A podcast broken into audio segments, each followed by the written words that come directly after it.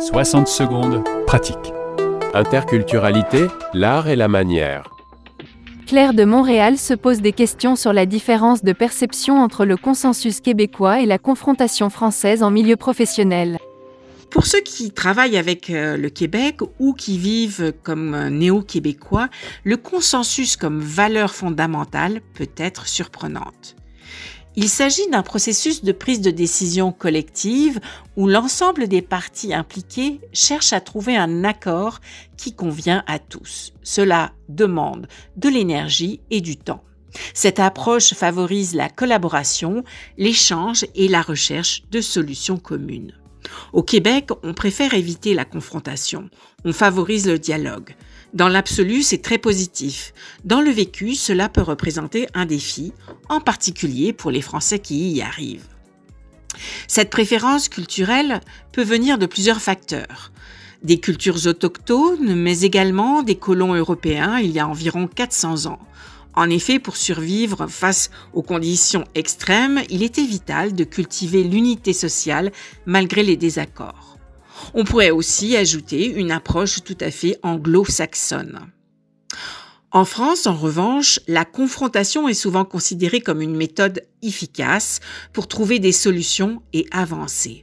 On râle, on critique, on porte parfois des jugements à l'emporte-pièce. Dans un contexte de travail, cela peut se traduire par des débats animés et des confrontations directes.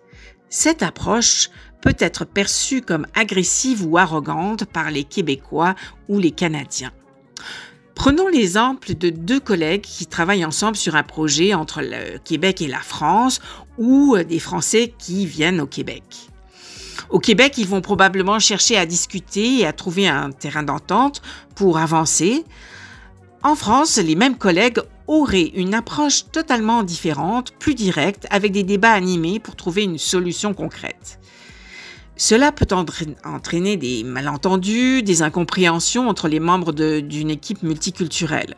Les Québécois ou les Canadiens peuvent percevoir les Français comme étant trop directs, même agressifs, catégoriques, tandis que les Français pourraient penser que les Québécois ou les Canadiens manquent de fermeté, qu'il y existe un flou qui persiste, que cela manque de cadre, voire même parfois faire référence à une certaine hypocrisie.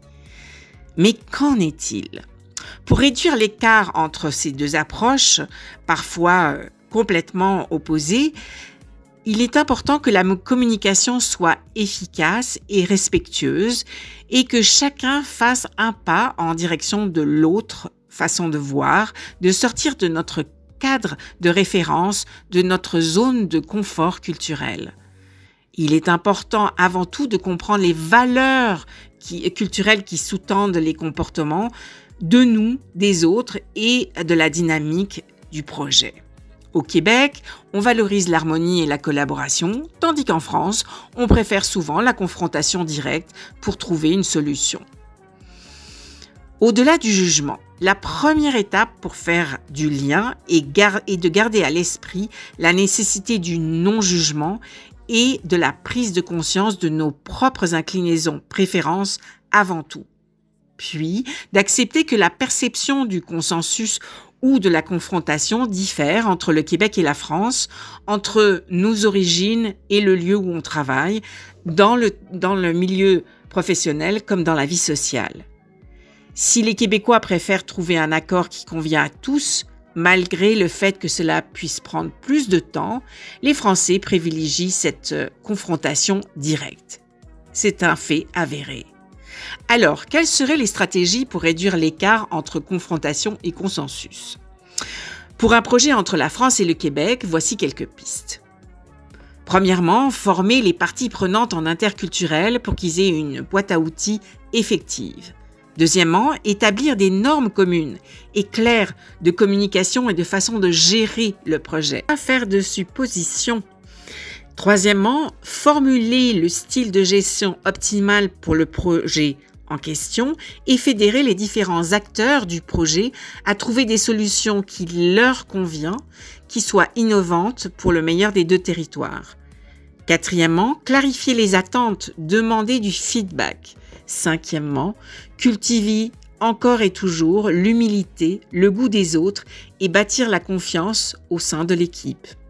Et vous, qu'en pensez-vous? 60 secondes pratiques avec Cécile Lazartigue Chartier de l'art et la manière. françaisdanslemonde.fr